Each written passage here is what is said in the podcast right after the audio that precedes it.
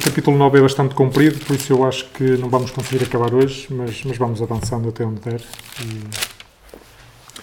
Então, só para recapitular um pouco da, daquilo que temos vindo a ler até agora, só para não perdermos o, o contexto. Um, Lucas escreveu este, o que nós chamamos Evangelho, não é? Segundo Lucas.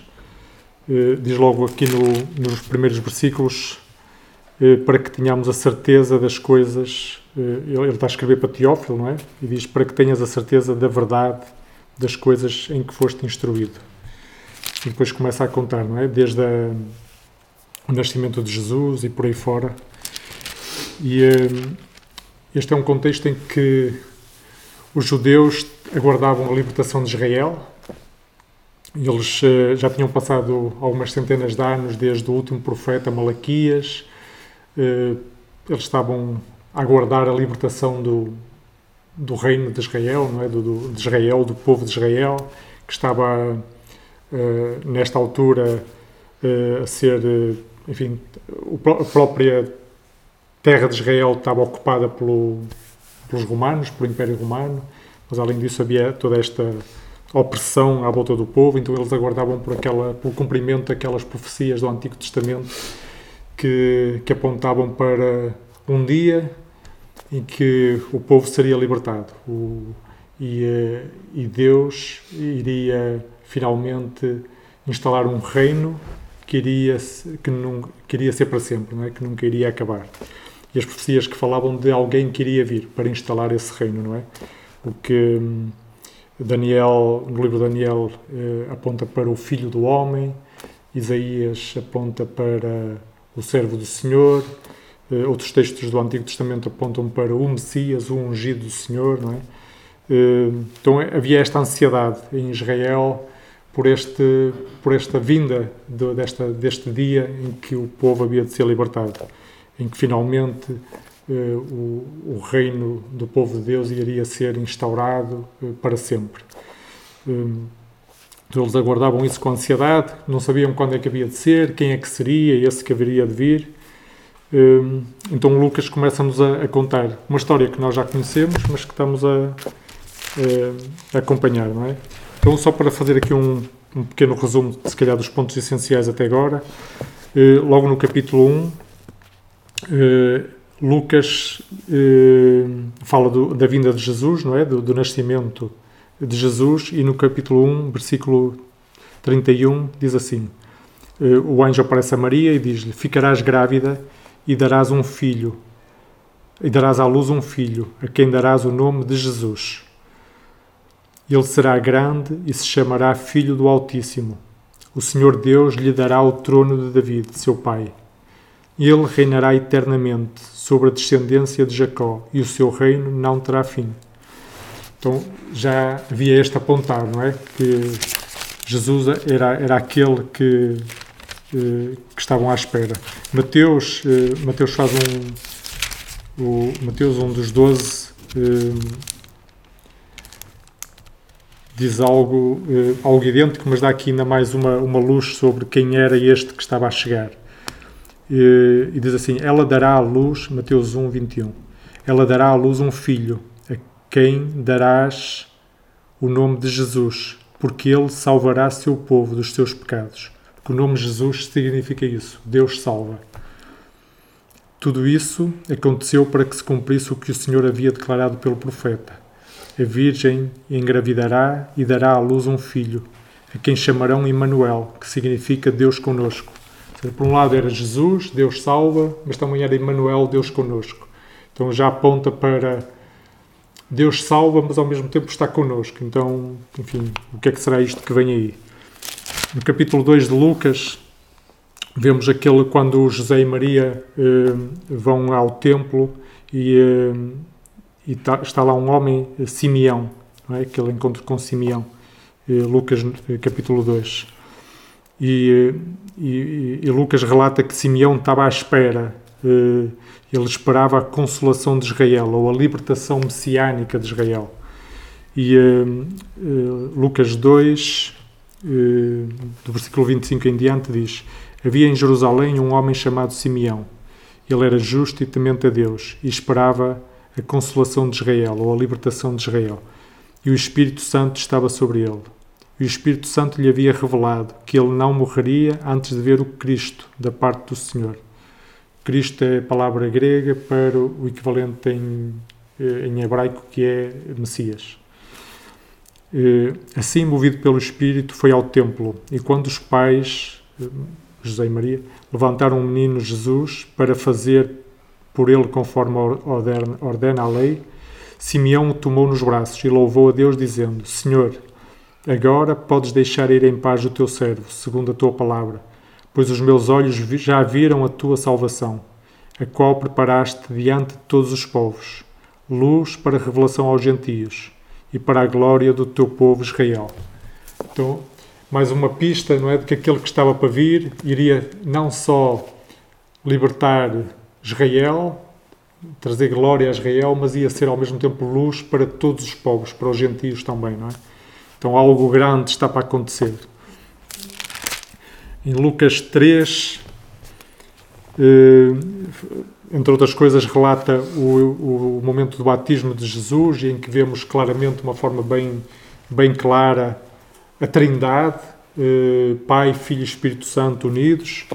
Eh, Lucas 3, 22, eh, 21, 21 e 22 diz: Depois de todo o povo, de que todo o povo fora batizado, e Jesus também, enquanto ele orava, o céu se abriu, e o Espírito Santo desceu sobre ele em forma corpórea, como uma pomba, e uma voz disse do céu: Tu és o meu filho amado, em ti me agrado.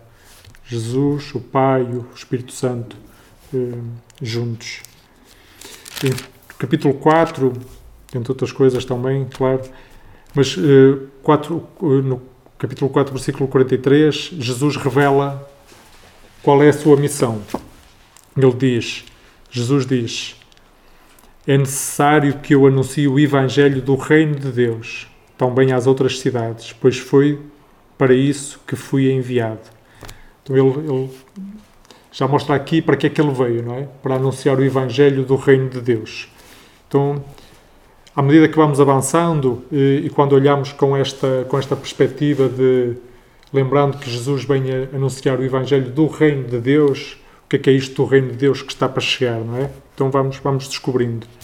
E Jesus vai, aos poucos, vai, vai revelando o que é que é isto que está aí para vir. E não é, ou é, é muito diferente daquilo que, que o povo judeu, eles por um lado aguardavam isso, mas por outro lado tinham uma ideia de como seria e, eh, e a forma como o reino de Deus está a chegar eh, é bem diferente daquilo que eles esperavam.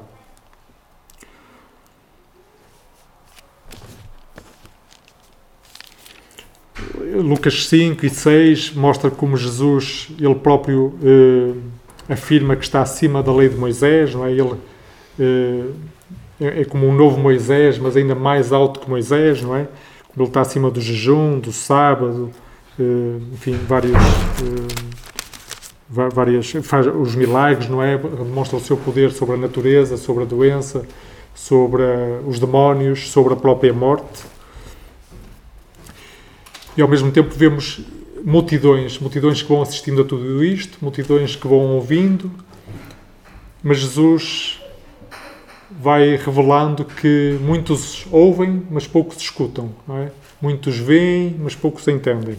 O, o Marcelo uh, o dá uh, a imagem do funil, não é?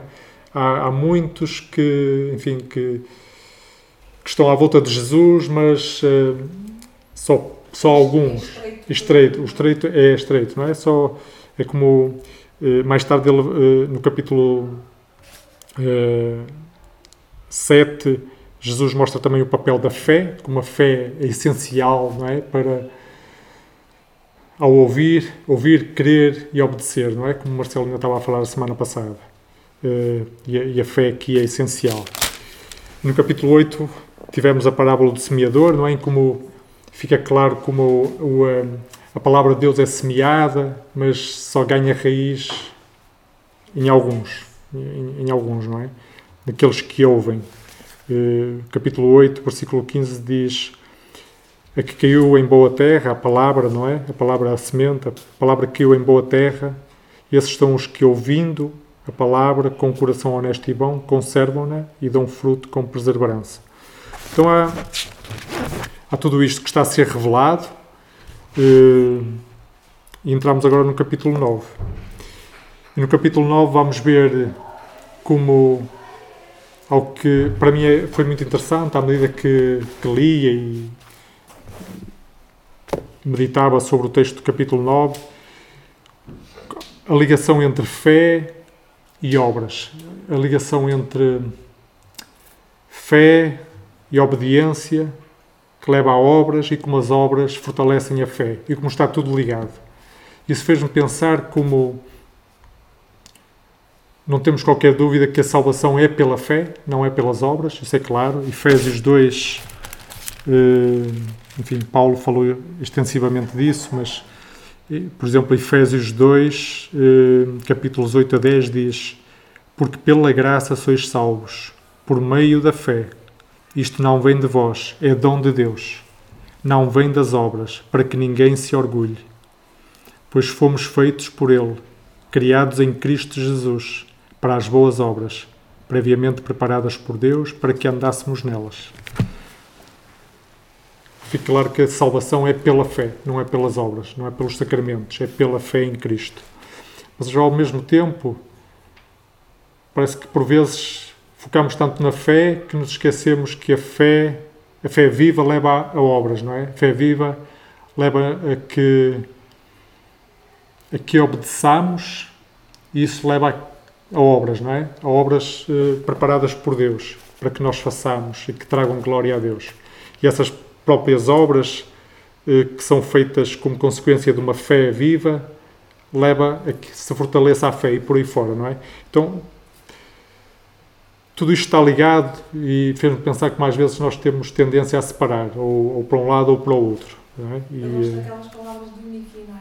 Porque nós não somos salvos pelas obras, somos salvos para as obras. Pela fé, seja, para as obras, não é? E depois, Yeah.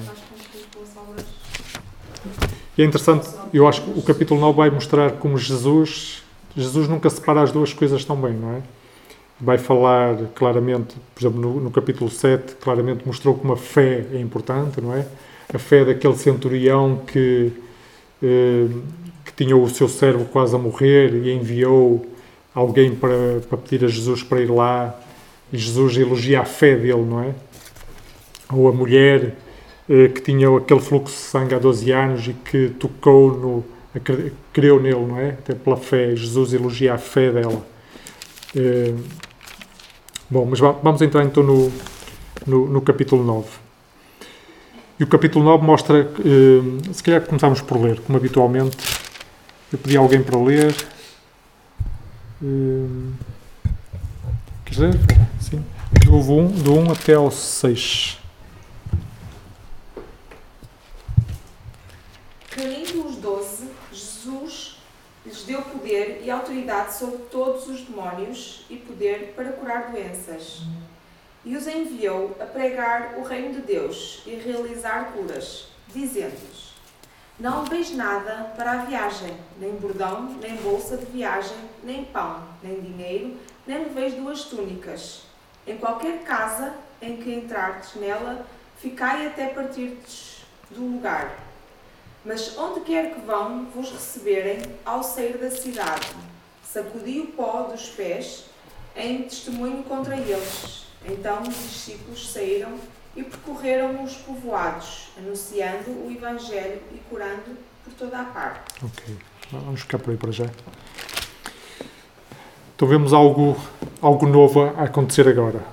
Até agora Jesus tinha mostrado que ele era aquele que de quem o povo judeu estava à espera, não é? Até João Batista houve uma altura que enviou alguém para lhe perguntar: És tu, eh, capítulo 7, és tu aquele que deveria vir ou devemos esperar outro? Jesus mostra, não é? Que é, que é Ele. Não há outro para esperarmos, é Ele. Ele é, o, é aquele que- de quem as profecias falavam e ao mesmo tempo era o Deus conosco. O, o Rei estava a chegar. O reino de Deus estava a chegar. Jesus fez uma série de milagres, não é? Até aqui já vimos vários, mas agora algo, algo novo está a acontecer, algo diferente. Jesus, pela primeira vez, dá autoridade aos seus discípulos e diz-lhes para irem e fazerem igual a ele. E e fazei o mesmo que eu, não é? E hum, isto acho que é algo extraordinário e que podemos aprender muito com isto. Por um lado, eh, a forma como os discípulos foram na autoridade de Jesus, é?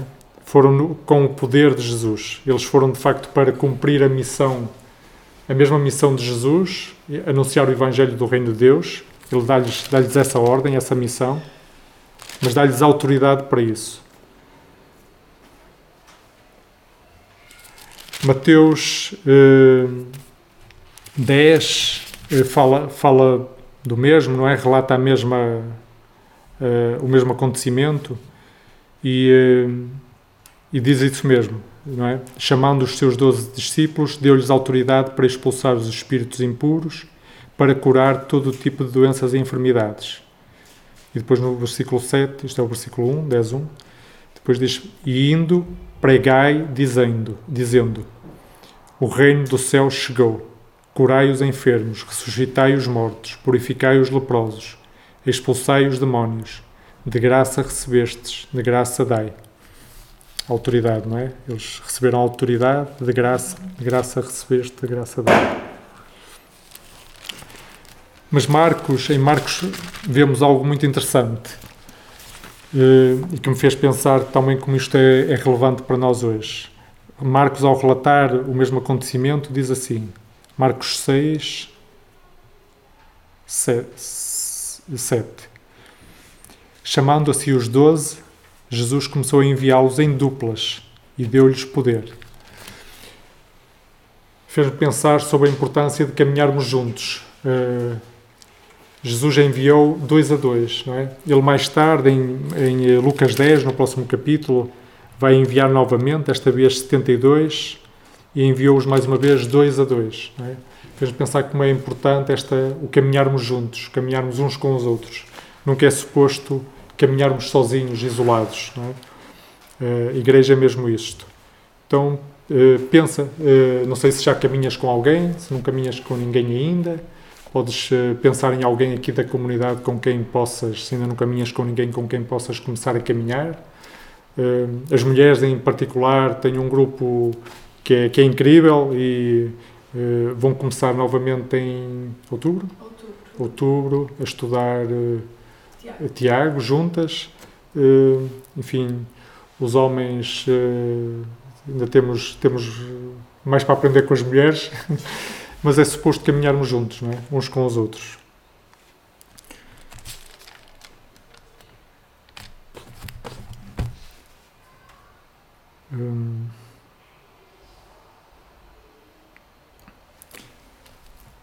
Avançando agora aqui para o, os versículos 7 uh,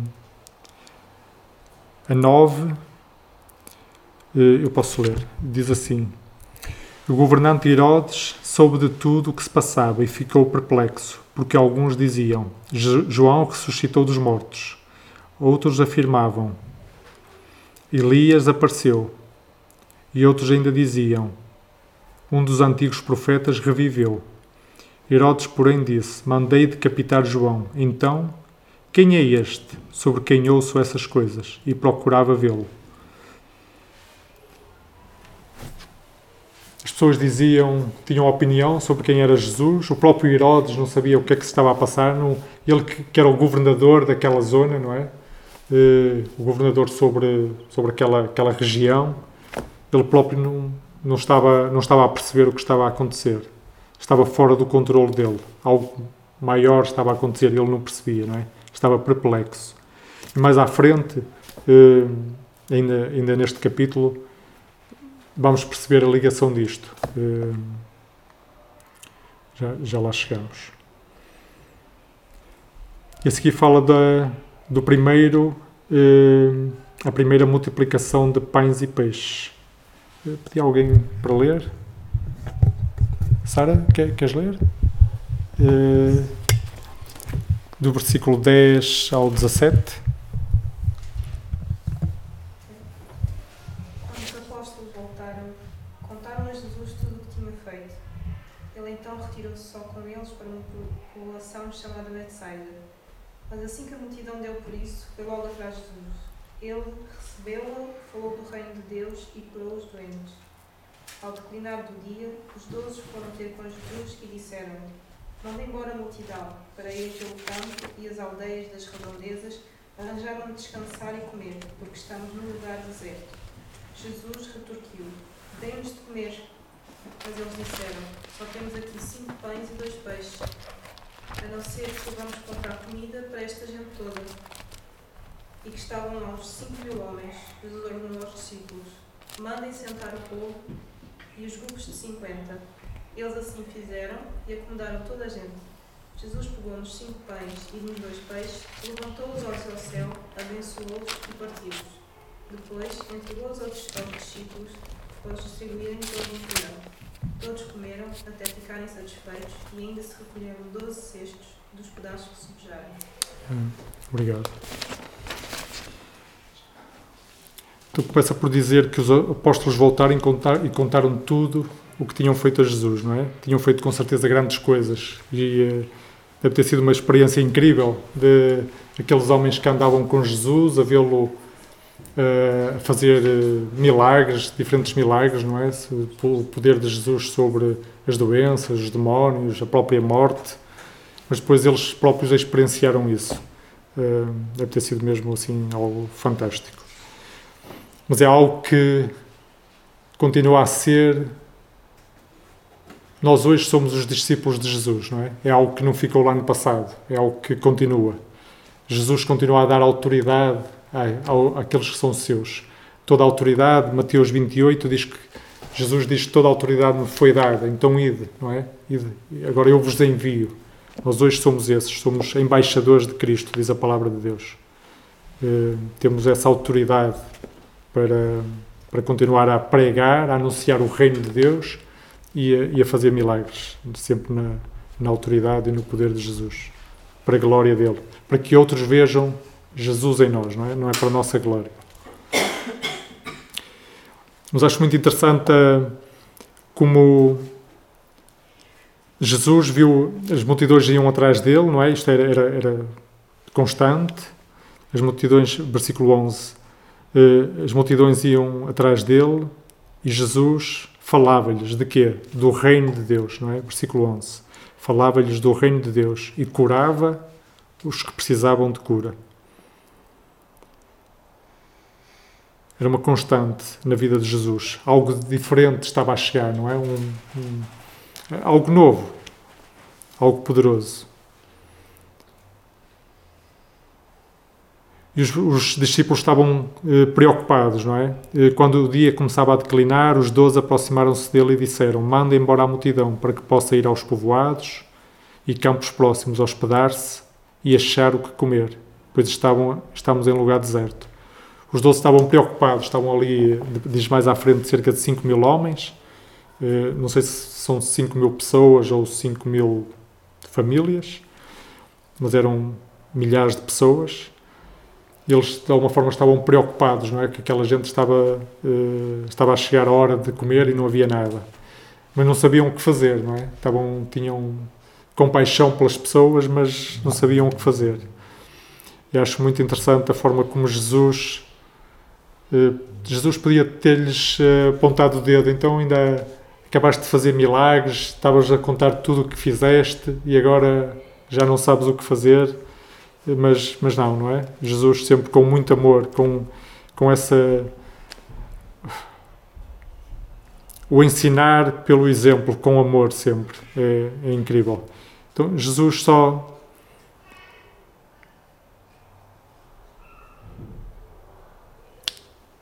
Usou o que tinha, cinco pães e dois peixes, e multiplicou, não é? Ali mostrou eh, que no reino de Deus, Deus é perito em multiplicar. O inimigo é perito em dividir, mas Deus é perito em multiplicar. Não há, no reino de Deus há abundância.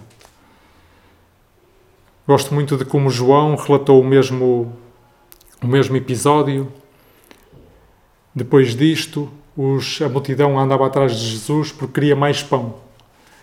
Olhavam para Jesus como um milagreiro, não, é? não conseguiam ver mais longe do que aquilo. Era um, um milagreiro que, que lhes matava a fome. Mas Jesus diz-lhes: Eu sou o pão da vida, não é? Jesus sempre apontava para, para lá daquilo que. Jesus não era cego às nossas necessidades físicas do imediato, seja uh, a questão da doença, seja a questão de, de, da fome, mas uh, sempre apontava para algo maior do que isso, não é? Para Ele próprio. Em João 6, nesse episódio, João 6,35, Jesus lhes declarou: Eu sou o pão da vida. Quem vem a mim jamais terá fome, e quem crê em mim jamais terá sede.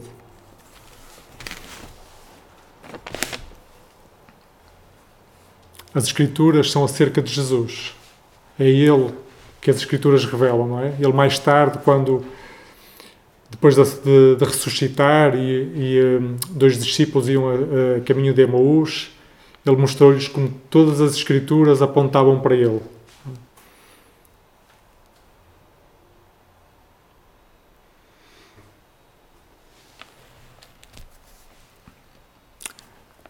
Avançando aqui no nosso texto, uh, quem quer ler agora a seguir?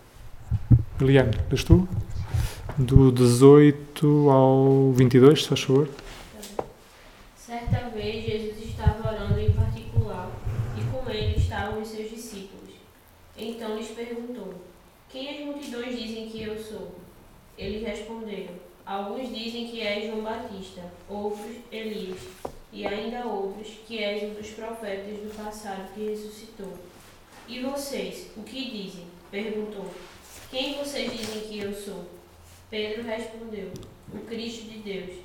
Jesus advertiu severamente que não contassem isso a ninguém e disse: É necessário que o filho do homem sofra muitas coisas e seja rejeitado pelos líderes religiosos, pelos chefes sacerdotes e pelos mestres da lei, seja morto e ressuscite no terceiro dia. Yeah. Então vemos uh, algo muito idêntico aos versículos 7 e 8 que já tínhamos lido, não é? Uh, Jesus pergunta-lhes: Quem as multidões dizem que eu sou? E eles responderam: Uns dizem que é João Batista, outros Elias, e outros ainda um, um dos prof antigos profetas que reviveu. Não é? Se repararem nos versículos 7 e 8, é exatamente isso que diz. Era o que as multidões diziam, não é? Mas Jesus faz uma pergunta muito direta aos doze, não é? E vós? E vós, quem dizeis que eu sou? E Pedro respondeu: És o Cristo de Deus. É? Então, essa, essa revelação, aquele homem que andava ali e que, que a multidão, a maior parte das pessoas, a maior, enfim, a maior parte da multidão que andava atrás dele ainda não entendiam, ainda não, não tinham compreendido quem era, mas a alguns começava a ser revelada a, a verdade. Pedro, em. Eh, Mateus, quando Mateus relata o mesmo, este mesmo episódio, em Mateus 16, 17, Jesus responde a, a Pedro: Tu és bem-aventurado, pois não foi carne e sangue que te revelaram isso, mas meu Pai que está no céu. Então, Deus vai revelando aos poucos quem, o, que, o que está a acontecer, não é? Quem é, quem é Jesus. Mas acho que há aqui uma pergunta que é importante para nós, não é? E tu, quem dizes que é Jesus? Quem é Jesus para ti?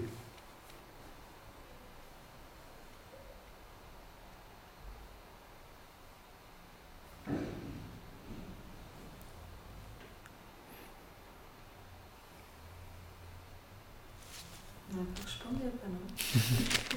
No final, no final podemos, podemos, Mas podes responder se quiseres. Quem é Jesus para ti, Vera? Olha, Jesus para mim é o meu salvador, é o meu amigo, é o meu companheiro. É, é tudo, não é? É o meu salvador. Muito bem. há três anos. que eu não sabia quem era. Só ouvia falar. Não conhecia.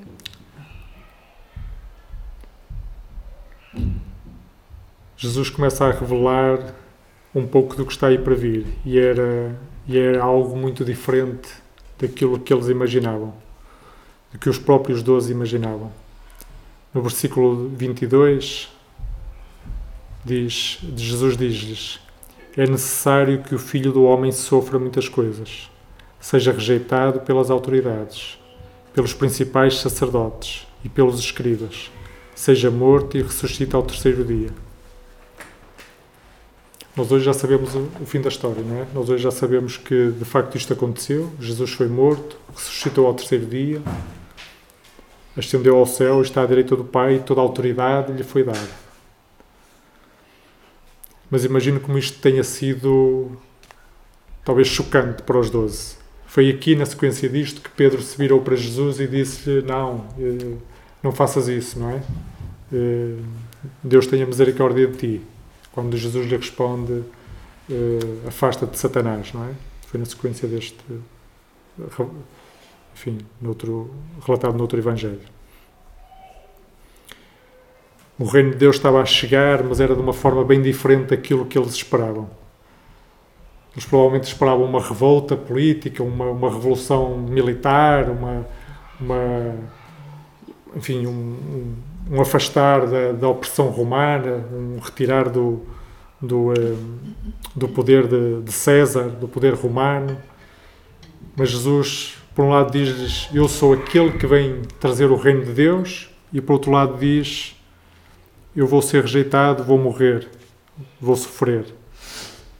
Esta é aquela, aquela contradição que, que para muitos eh, foi incompreensível, não é? E, e, para muitos ainda é incompreensível. Como é que alguém que, que vem como o, o rei, por outro lado, sofre, não é? Como aquele, aquele que vem para, para reinar, por outro lado, eh, se humilha, não é?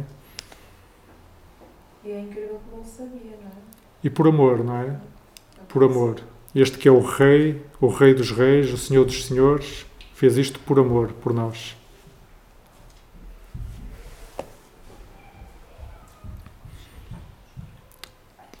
Então vamos, vamos se calhar ficar aqui pelo próximo trecho. Uh, Daniel, podes, podes ser tu a ler aqui o próximo? Fui, fui à volta. Do 23 ao 27, se faz favor. Jesus dizia a todos: Se alguém quiser negue-se a si mesmo, tome diariamente a sua cruz e siga-me. Pois quem quiser salvar a sua vida, perderá. Mas quem perder a sua vida por mim, por minha causa, ele se salvará. Então, 27. Até o 27, sim. Pois que adianta ao homem ganhar o mundo inteiro e perder-se ou destruir a si mesmo. Se alguém se envergonhar de mim e das minhas palavras, o meu filho, o filho do Deus, se envergonhará dele. Quando vier a sua glória e na glória do Pai e dos santos anjos, garanto-lhes que alguns que aqui se chamam de modo de nenhum experimentarão a morte antes de verem o reino de Deus. Obrigado.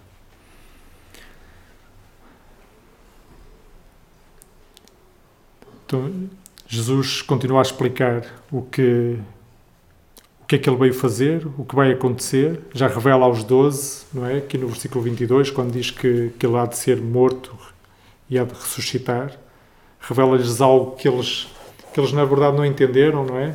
Só, só após a ressurreição é que, é que entenderam completamente. E Jesus avança e diz que se alguém quiser vir após mim, negue-se a si mesmo. Toma sua, cada dia a sua cruz e siga-me. Quem quiser preservar a sua vida, este a perderá. Mas quem perder a vida por amor de mim, este a preservará. Isto é algo que é loucura para o mundo, não é? É completamente ao contrário daquilo que, uh, que o mundo ensina, não é? Que, mas fez-me pensar em algo que, que muitas vezes dizemos que dizemos que Jesus é nosso Senhor e Salvador, não é? O nosso Salvador e nosso Senhor. Muitas vezes cantamos que Jesus é nosso Senhor. Jesus é o Senhor. Estamos constantemente a dizer Jesus é o Senhor.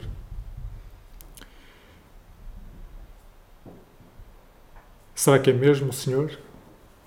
O Senhor significa. Nós hoje talvez tenhamos perdido um bocado essa, esse conceito, o conceito da palavra, mas Senhor é aquele que é dono de tudo. É? Ser meu Senhor significa ser dono da minha vida e de tudo o que eu tenho. O Senhor é aquele que é, é dono de tudo. E é isso, é dono de tudo, mas também é responsável por tudo, não é? Então, quando eu digo que Jesus é meu Senhor, estou a declarar que Ele é, é dono da minha vida, é dono de tudo o que eu tenho, mas também na certeza que Ele é responsável pela minha vida. É? Só assim faz sentido as palavras de, de Jesus em Mateus, Mateus 6, no Sermão do Monte.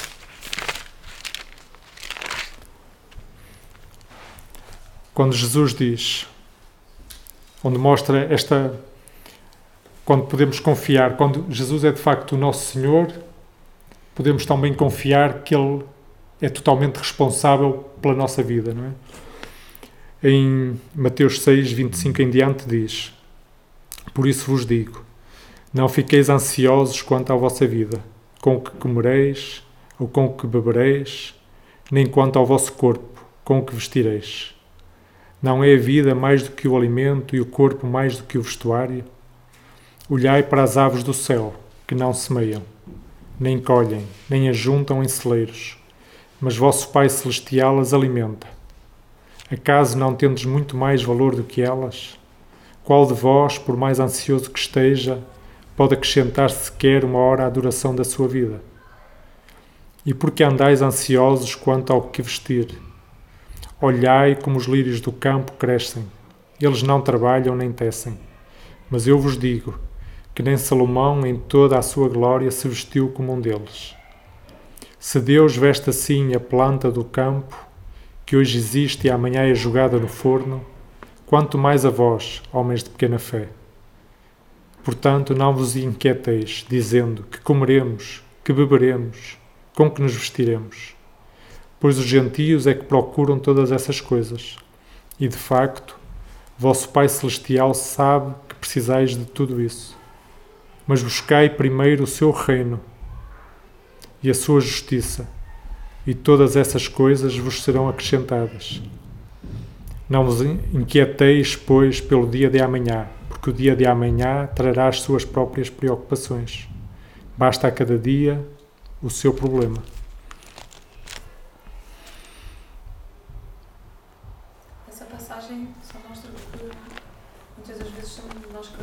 planos, não é? Depois sai tudo furado porque não é como nós queremos, não é? Pois. É... É, é preciso, tem a ver aqui com o nexo a si mesmo, não é? É, é colocar, quando Deus é Senhor, a vontade dele não há nada mais importante, não é? É a vontade dele que importa. Isso leva à, à parte da obediência, que eu acho que é uma parte que pode ser bem desafiante para nós, não é? Que eu aprendi ainda estou a aprender, não é? É. Estamos todos, não é? Estamos todos. Estamos todos. Nenhum de nós, eh, bem, aquele que é obediente 24 horas por dia, 365 dias por semana, que atira a primeira pedra, não é? Eh, mas é importante lembrar o que o Senhor diz, não é? Em João, em João 15, uma passagem tão, tão conhecida, não é? E nós muitas vezes sabemos alguns, lembramos alguns versículos. Eu falo por mim, não é? Estou aqui a dizer culpado. Uh, aquela famosa passagem onde uh, Jesus diz: Permanecei em mim e eu permanecerei em vós. O ramo não pode dar fruto por si mesmo, se não permanecer na videira. Assim também vós, se não permanecerdes em mim. Eu sou a videira, vós sois os ramos. Quem permanece em mim e eu nele, esse dá muito fruto.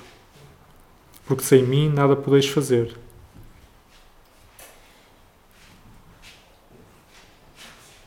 Se permanecerdes em mim e as minhas palavras permanecerem em vós, pedi o que quiseres e vos será concedido.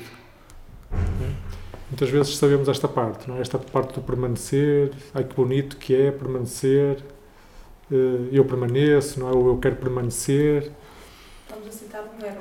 Sim, mas muitas vezes o que é que isso quer dizer mesmo, não é? Como é, como é, como é que eu posso permanecer?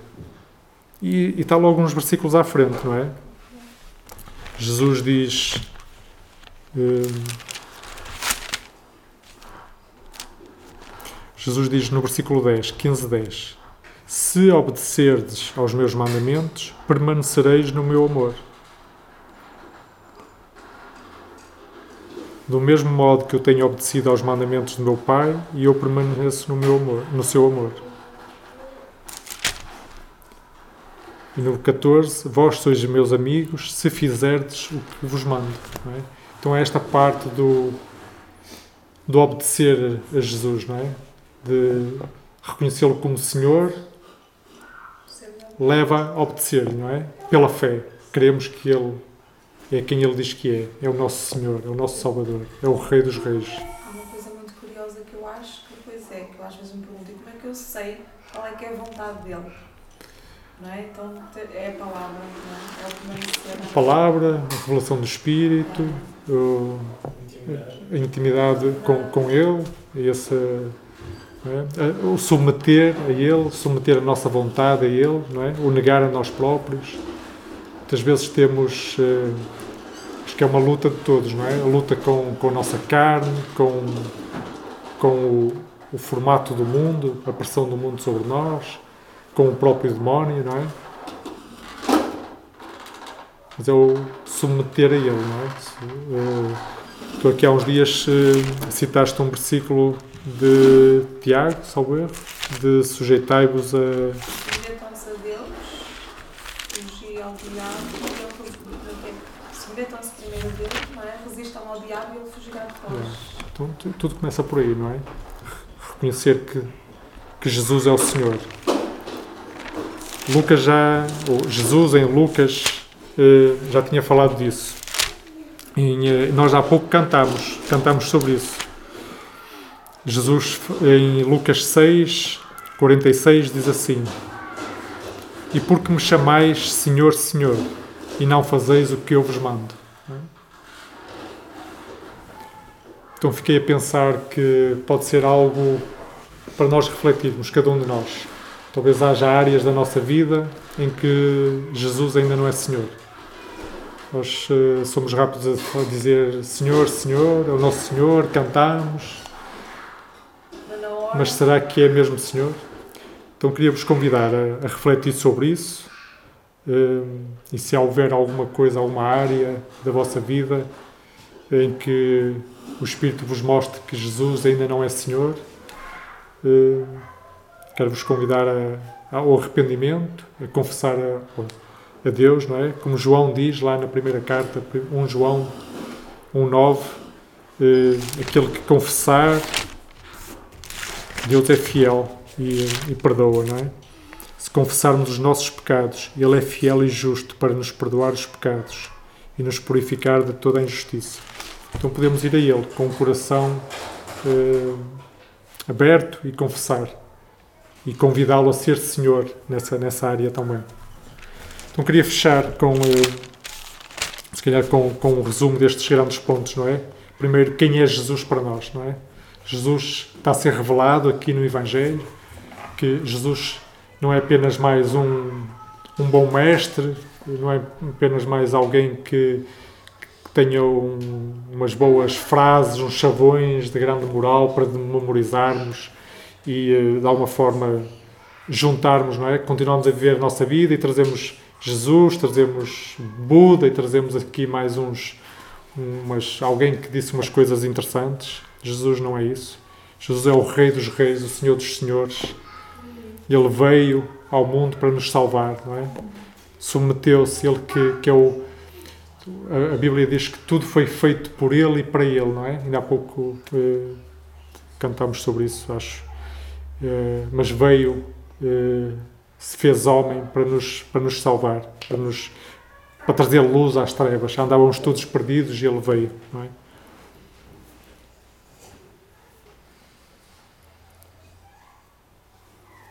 Outro ponto que gostava de deixar é a nossa caminhada, a importância de caminharmos uns com os outros, dois a dois pelo menos, não é?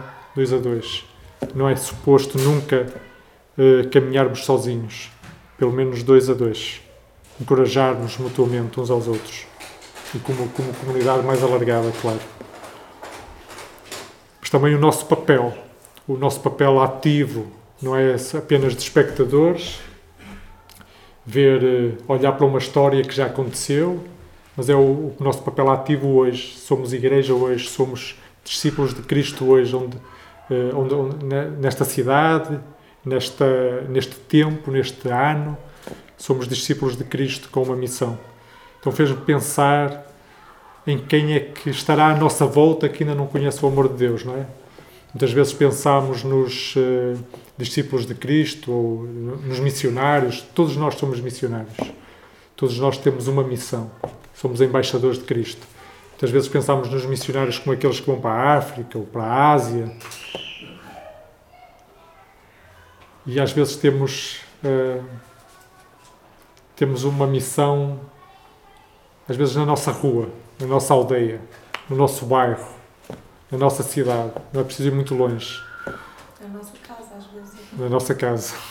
na nossa casa, sim. Então. Então pensem nisso, não é? E uh, orem por oportunidades para, para Deus vos mostrar alguém que ainda não conheça o amor dele. Alguém quem vocês, para quem vocês possam ser luz, possam revelar o amor de Deus a essa pessoa ou a essas pessoas. E isso pode muito bem, para além de anunciar o Evangelho do Reino de Deus, pode muito bem incluir curar, expulsar demónios. E não há que ter medo dessas coisas. Faz parte na autoridade de Jesus. E reconhecer que Jesus é Senhor. Para além de Salvador, é Senhor também. Então submetamos-nos, não é? Uh, neguemos-nos a nós próprios há esta promessa de que aparentemente perdemos a nossa vida, não é? Quando submetemos, oferecemos a nossa vida a Jesus, do ponto de vista do mundo isto não faz sentido nenhum. Do ponto de vista do mundo, mais poder, mais uh, subir na hierarquia, não é? Mais importância é que é que se ganha a vida, não é? Que se ganha importância, é que se ganha reputação, é que se ganha valor. Mas no reino de Deus há uma inversão de valores, não é? Uh, é quando parece que aparentemente perdemos a nossa vida, mas Jesus diz que é, a ganhamos, não é? Ele próprio veio para dar vida, vida plena. E Ele é a vida, não é? Ganhamos, ganhamos essa intimidade com Jesus, ganhamos vida verdadeira. Então que, yeah, coloquemos isso em prática.